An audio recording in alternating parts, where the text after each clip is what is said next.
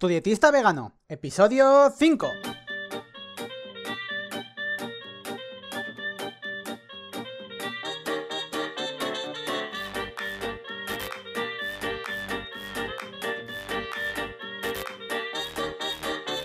Hola, ¿qué tal? Muy buenas a todas y a todos. Bienvenidas y bienvenidos al podcast de Tu dietista vegano, el podcast en el que yo, Sergio Guayar, voy a comentar conceptos, estrategias, mitos y noticias sobre nutrición y veganismo.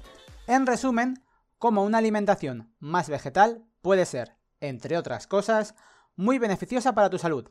Y bueno, os recuerdo que si tenéis cualquier duda, cualquier pregunta, si alguno de los capítulos no me he explicado bien, si queréis que profundice más en algún tema, me podéis escribir en tudietistavegano.com barra contactar y, por ejemplo, también podéis sugerir temas para el podcast. Y si hay un tema en concreto que tiene muchos votos o veo que hay mucha gente que pregunta por lo mismo, pues le dedicaré un episodio en concreto para resolver todas vuestras dudas. Hoy, en este capítulo 5, voy a hablar de lo que se conoce como reduccionismo nutricional.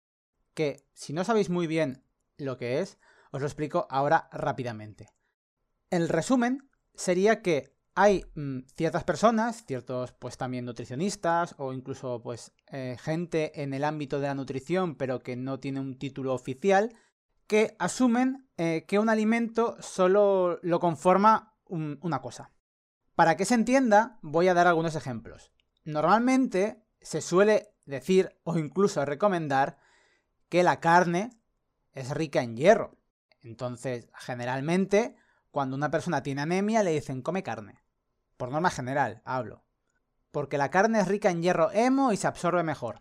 Que, ojo, esto hay que aclararlo. No es que sea mejor que se absorba más.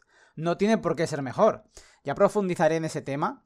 Pero bueno, por dejarlo un poco claro, porque la carne tenga hierro hemo no tiene por qué ser bueno, precisamente. Por otro lado, también es muy común decir mmm, bebe leche, que tiene mucho calcio, cuando realmente el calcio de la leche ahora mismo a ojo que no recuerdo muy bien, yo diría que un 30% del calcio de la leche es el que se absorbe, algo así. Entonces, puede tener calcio, pero por ejemplo hay otras verduras que tienen calcio también y que se absorbe igual. O la soja, el tofu en concreto, eh, si está hecho con sales de calcio, también tiene una absorción parecida. Entonces, no es la leche el alimento que tiene calcio por excelencia. No es necesario tomar leche. También se dice, toma huevos que tienen mucha proteína y eso te ayudará a generar músculo. Aquí hay, muchos matices, ¿vale? Pero sí, los huevos tienen proteína, pero tienen muchas más cosas. Tienen colesterol, tienen grasas saturadas, bueno, igual que la carne, igual que la leche, todo tiene grasas saturadas. Y no son recomendables eh, tener una dieta rica en grasas saturadas. De hecho, cuanto menos grasas saturadas, mejor. Y cuanto menos colesterol, también mejor. Nosotros somos capaces de sintetizar nuestro propio colesterol, el colesterol que necesitamos. Y en este ya, para cerrar un poquito estos ejemplos, también es muy común decir las frutas son azúcar.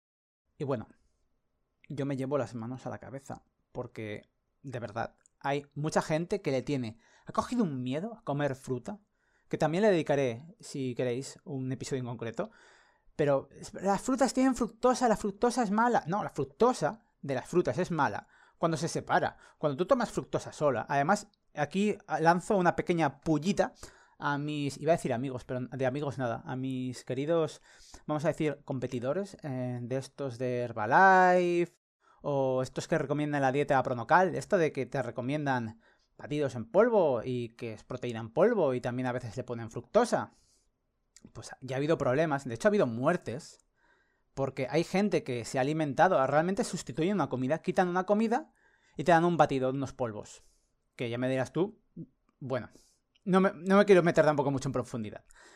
Que gran parte de, esos, de esos botes de polvos a veces tienen fructosa. Y la fructosa, si está suelta, si está ahí, mm, digamos, pura, eh, cuando llega al, hígado, el hígado tiene que procesarla y eso puede sobrecargar el hígado. Y hay gente que se ha muerto de, estar tomando estos suplementos, entre comillas suplementos, porque es mm, mm, basura, de verdad. ¿A qué quiero llegar con todo esto? digamos que en los cuatro primeros capítulos, que fue de conceptos básicos, está bien que sepáis un poco, pues claro, la nutrición, eh, pues están los macronutrientes, los micronutrientes, mayor menor medida son más importantes, hay algunos que hay que tomar a diario, otros que no hace falta tomar a diario, que tenemos reservas, hasta ahí bien, pero no hay que reducir los alimentos a una sola cosa. Es decir, los alimentos vienen en un paquete. La fruta viene en un paquete. De hecho, que venga la fruta pues con la piel, que venga pues con todo, hace que sea protectora. Por eso el azúcar de la fruta es bueno. El azúcar que está en la fruta. Luego es verdad que si tú coges una naranja y la exprimes y le quitas toda la fibra, eso va a ser mucho peor. Sobre todo para población general, porque ciertos deportistas, por ejemplo, pueden tener una necesidad de tener una mayor ingesta calórica y a esas personas es posible que tomar un zumo de vez en cuando les venga bien, porque es una forma de adquirir calorías fácilmente. Pero en población general, mejor comete la pieza de fruta entera. Mejor comete la naranja, que te va a saciar más, antes que exprimirla, que tengas que exprimir dos o tres naranjas para hacerte un vaso de zumo. Y además que le quites la pulpa y todo, porque ay, hay la pulpita, hay que colarla. Entonces, es eso. ¿La carne tiene hierro? Sí, tiene hierro hemo, que tampoco es que sea el mejor y viene con, pues, con las grasas y demás. Las grasas saturadas y el colesterol. La leche, más de lo mismo. El huevo, más de lo mismo. Entonces, vamos a pensar en más cosas. Vamos a, no reducir. Al final, lo que realmente interesa es que la alimentación esté basada en alimentos vegetales integrales. De hecho, cuanto más, cuantos más alimentos vegetales integrales tenga una dieta, más saludable va a ser. Y no lo digo yo, hay cientos de estudios que lo demuestran. Es así.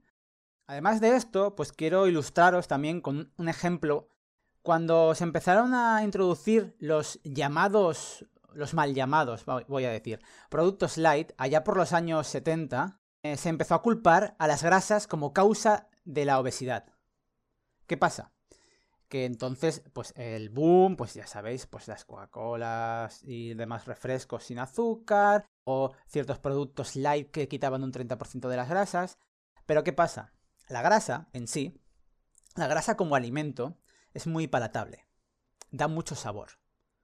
¿Esto qué quiere decir? Que cuando tú, por ejemplo, a un producto le quitabas la grasa, sabe a cartón. Como, como si estuvieras comiendo cartón, digamos. ¿Y qué pasa? Que para cambiar esto, lo que hicieron fue, vale, le quitamos la grasa, pero le añadimos azúcar. Que bueno. Al final, ¿esto en qué ha acabado? Digamos que por un lado están las empresas tirando mierda de la grasa son los culpables y por otro lado están otras diciendo, no, el culpable es el azúcar. Amigos, amigas, los culpables son los dos. Las grasas saturadas y los azúcares simples. Y como he dicho antes, lo mejor es que la dieta esté basada, ojo, no tiene por qué ser exclusivamente, pero cuantos más alimentos vegetales integrales tenga una dieta, mejor. Y las empresas hay que pensar que miran por su propio beneficio, por lo que más dinero les va a crear. Y pues van a, por ejemplo, hace un tiempo vi una comparativa que estas típicas barritas es muy común. Personas que se pueden hacer dieta dicen, no, que me como esta barrita em, para desayunar en vez de comerme un donut que me comía antes. Y es una barrita de estas típicas con chocolate negro, pepitas y demás.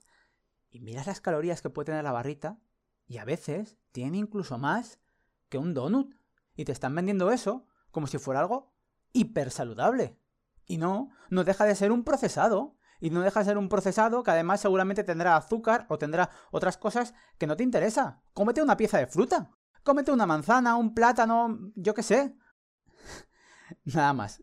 Ya me empiezo a, a digamos, a, a ir un poco. También se me está alargando mucho el podcast. Ya sabéis que son conceptos sencillitos, pero quería dejarlo claro que a veces es que hay que abrir más la mente, que los alimentos son más que una cosa, es un conjunto de cosas. Tendrán vitaminas y tendrán pues cosas buenas y cosas peores. Nada más, hasta aquí el capítulo de hoy. Ya sabéis que podéis leer las notas del programa en tudietistavegano.com barra 5, ya que este es el episodio número 5, que os podéis suscribir en Spotify, que os podéis dar valoraciones y comentar también en, en iTunes, en Apple Podcast, y seguirme también en Evox, darle a me gusta y si queréis también podéis comentar allí. Y nada más, que muchas gracias por estar allí, al otro lado, y que nos vemos en el próximo episodio. Adiós.